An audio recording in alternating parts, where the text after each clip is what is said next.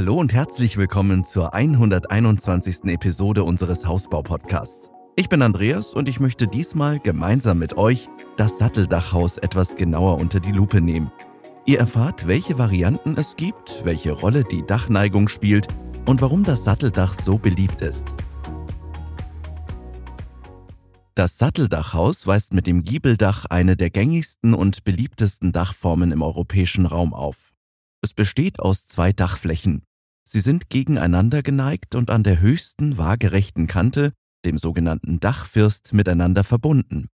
Die Dachkonstruktion ist aus Sparren und Balken gefertigt, wobei es ganz unterschiedliche Variationsmöglichkeiten gibt.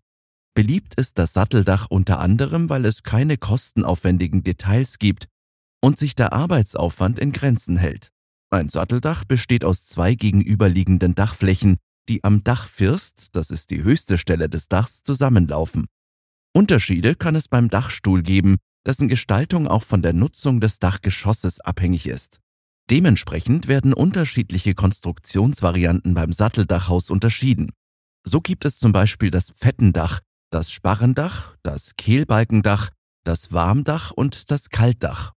Die einzelnen Varianten möchte ich euch kurz vorstellen. Los geht's mit dem Fettendach. Das Fettendach gehört zu den traditionellen Dachkonstruktionen, mit denen ein geneigtes Dach hergestellt wird.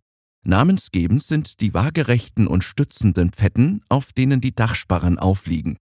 Das Satteldach lässt sich auf dem Fettendachstuhl sehr flach ausführen, wodurch das Dachgeschoss wie ein herkömmliches Wohngeschoss wirken kann. Ein weiterer Vorteil ist, dass beim Fettendachstuhl die Dachgauben beliebig in das Dach eingefügt werden können. Zweitens das Sparrendach. Beim Sparrendach fehlen die störenden Stützen des Fettendachstuhls.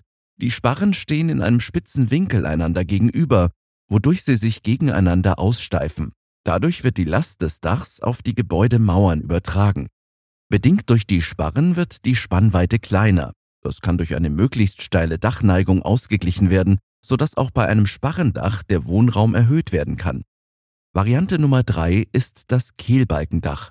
Das Kehlbalkendach ist eine weitere, heutzutage eher seltene Variante der Dachkonstruktion, bei der ebenfalls Sparren verwendet werden. Im Unterschied zum Sparrendach werden die Sparren jedoch durch Kehlbalken verstärkt, die quer verlaufen und somit die Last des Daches zu den Außenwänden des Hauses ableiten.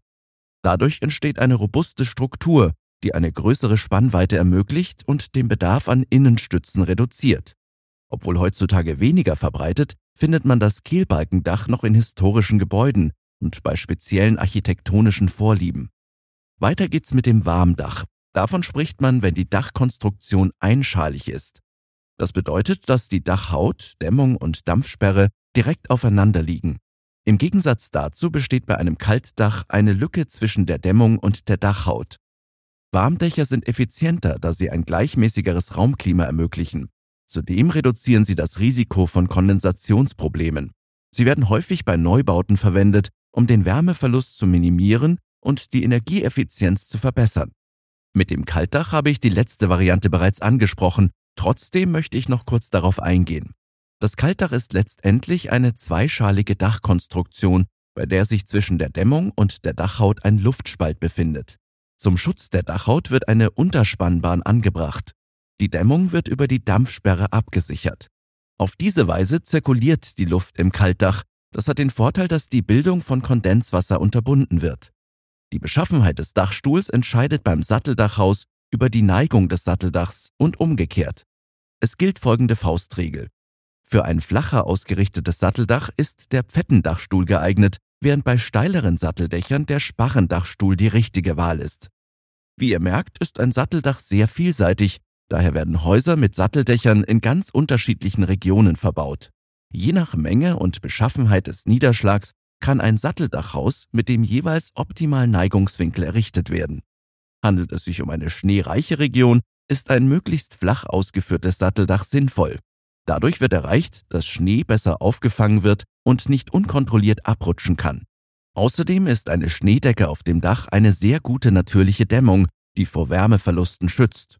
Das gilt insbesondere für gebirgsnahe Regionen im Süden Deutschlands sowie für Berg- und Alpenregionen. Im Gegensatz dazu ist in regenreichen Gebieten ein steil ausgeführtes Satteldach ideal, damit der Regen ungehindert abfließen kann. Dadurch wird die Gefahr reduziert, dass Feuchtigkeit in den Dachstuhl eindringt.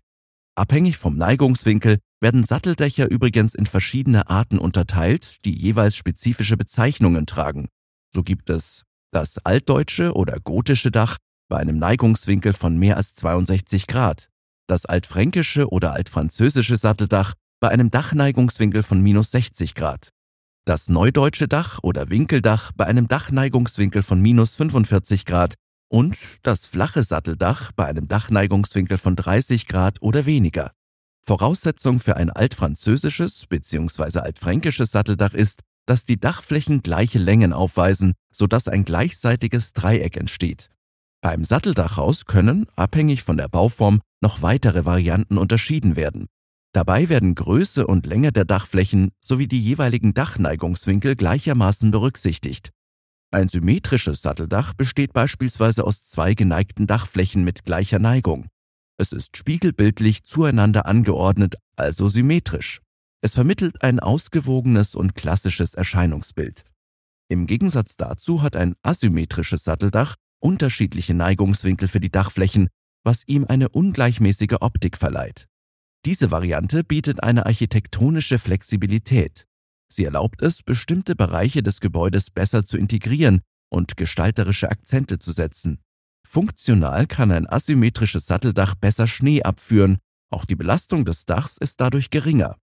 Letztendlich hängt die Wahl des Satteldachs von euren ästhetischen Vorlieben und funktionalen Anforderungen ab.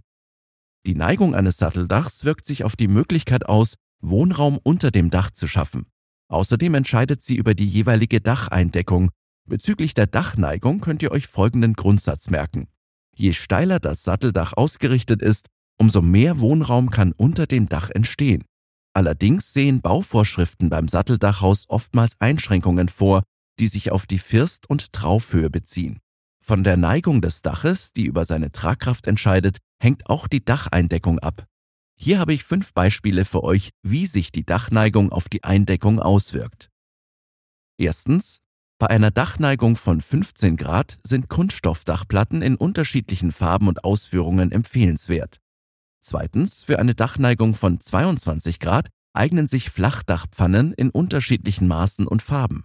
Drittens, beträgt der Neigungswinkel mehr als 22 Grad, kann das Satteldach mit Betondachsteinen eingedeckt werden. Viertens, bei einem Neigungswinkel von 25 Grad sind Schieferplatten bzw. Faserzementplatten empfehlenswert. Fünftens, für eine Dachneigung von 30 Grad eignen sich Doppelmulden-Faltziegel, die eine Weiterentwicklung des Faltziegels sind. Bevor ihr euch beim Satteldachhaus bauen für einen bestimmten Neigungswinkel entscheidet, solltet ihr einen Blick in den Bebauungsplan werfen. Oftmals wird darin für das Satteldachhaus eine bestimmte Maximalhöhe für Traufen und Dachfirste vorgeschrieben, die dann auch eingehalten werden muss.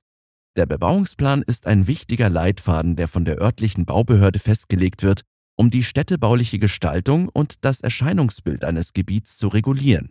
Er legt unter anderem die maximale Gebäudehöhe fest, um ein harmonisches Gesamtbild zu gewährleisten und potenzielle Nachbarschaftsstreitigkeiten zu vermeiden. Es ist wichtig, dass ihr euch bei der Planung eines Satteldachhauses eng an den Vorgaben des Bebauungsplans orientiert. Haltet euch an die Bauvorschriften, um unerwünschte rechtliche Konflikte zu vermeiden. Die Vor- und Nachteile eines Satteldachs sind eng mit der Dachneigung und der Beschaffenheit des Dachstuhls verbunden. Elf Vorteile möchte ich euch kurz näher vorstellen. Erstens, durch die einfache Struktur ist das Satteldach mit geringen Kosten verbunden. Zweitens, in den meisten Wohngegenden wird für das Satteldach problemlos eine Baugenehmigung erteilt. Drittens, das Satteldach ist aufgrund seiner Konstruktion sehr robust. Viertens, der Dachstuhl eines Satteldachs ist einfach konzipiert, aber dennoch sehr widerstandsfähig und funktional. Fünftens, das Satteldach bietet zahlreiche Variationen in Bezug auf die Neigung des Dachwinkels und auch bezüglich seiner Gestaltung. Dadurch wird der Gesamteindruck einer Immobilie positiv verändert. Sechstens, das Satteldach bietet guten Schutz auch bei extremen Wetterverhältnissen, so dass es aufgrund seiner Witterungsbeständigkeit traditionell in kalten und gemäßigten Zonen eingesetzt wird. Siebtens, abhängig von der Dachneigung habt ihr die Wahl ganz unterschiedlicher Eindeckungen. Achtens, das Satteldachhaus hat eine klassische Dachform, die aufgrund ihrer rechteckigen Flächen mit minimalem Aufwand gewartet und instand gesetzt werden kann. Neuntens. Wegen seiner rechteckigen Dachflächen bietet das Satteldach ausreichend Raum, um erneuerbare Energien zu nutzen, zum Beispiel durch die Installation von Solar- oder Photovoltaikmodulen. Zehntens. Das Satteldach ermöglicht eine effiziente Nutzung des Dachraums, da es kaum schräge Flächen gibt, die ungenutzt bleiben. Elftens. Durch die symmetrische Form des Satteldachs ist es einfacher, das Gebäude zu erweitern oder Anbauten zu planen.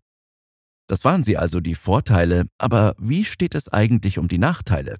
Zwar halten sich diese in Grenzen, aber es gibt sie dennoch. Als Belichtungsmöglichkeit kommen bei einem Satteldach beispielsweise lediglich Dachfenster und Giebelfenster in Frage. Dies kann zu einer begrenzten Ausnutzung des Tageslichts führen, insbesondere in den steilen Dachbereichen. Eine mögliche Lösung besteht jedoch darin, Oberlichter oder Lichtkuppeln einzubauen, um den Lichteinfall zu verbessern. Dennoch kann die Platzierung von Fenstern auf den schrägen Dachflächen die Inneneinrichtung und Möbelplatzierung im Dachgeschoss erschweren. Weist das Satteldach einen geringen Neigungswinkel auf und ist flach gestaltet, kommt es zu einem Verlust von Wohnraum. Allerdings besteht die Möglichkeit, diesen durch den Einbau von Gauben wieder auszugleichen. Trotzdem können Gauben die Baukosten erhöhen und erfordern möglicherweise zusätzliche Genehmigungen. Zudem kann ein zu steiler Neigungswinkel bei großen Gebäuden zu einem optisch massiven Erscheinungsbild führen. Darüber hinaus kann die Schneeräumung bei stark geneigten Dächern schwieriger sein. Flachere Satteldächer sind anfälliger für Undichtigkeiten und möglicherweise nicht so witterungsbeständig wie solche mit einer steileren Neigung. Halten wir abschließend fest, dass das Satteldachhaus eine zeitlose und vielseitige klassische Dachform mit einer Fülle von Vorteilen ist. Entscheidet ihr euch für ein Haus mit Satteldach, macht ihr garantiert nichts falsch. Vor allem auch deshalb, weil die Gestaltungsvielfalt es euch ermöglicht, das Satteldach individuell anzupassen und die Ästhetik des Hauses zu verbessern. Vielleicht habt ihr euch bereits für ein Satteldachhaus entschieden, vielleicht konnte ich euch mit diesem Beitrag auch ein bisschen bei der Entscheidungsfindung helfen. Ich freue mich jedenfalls, dass ihr die Episode bis zum Ende angehört habt. Und falls ihr vom Baumentor nicht genug bekommen könnt, dann abonniert gerne unseren monatlichen Newsletter. Alle Infos dazu findet ihr unter baumentor.de. Bis zum nächsten Mal und liebe Grüße, euer Andreas und das gesamte Baumentor-Team.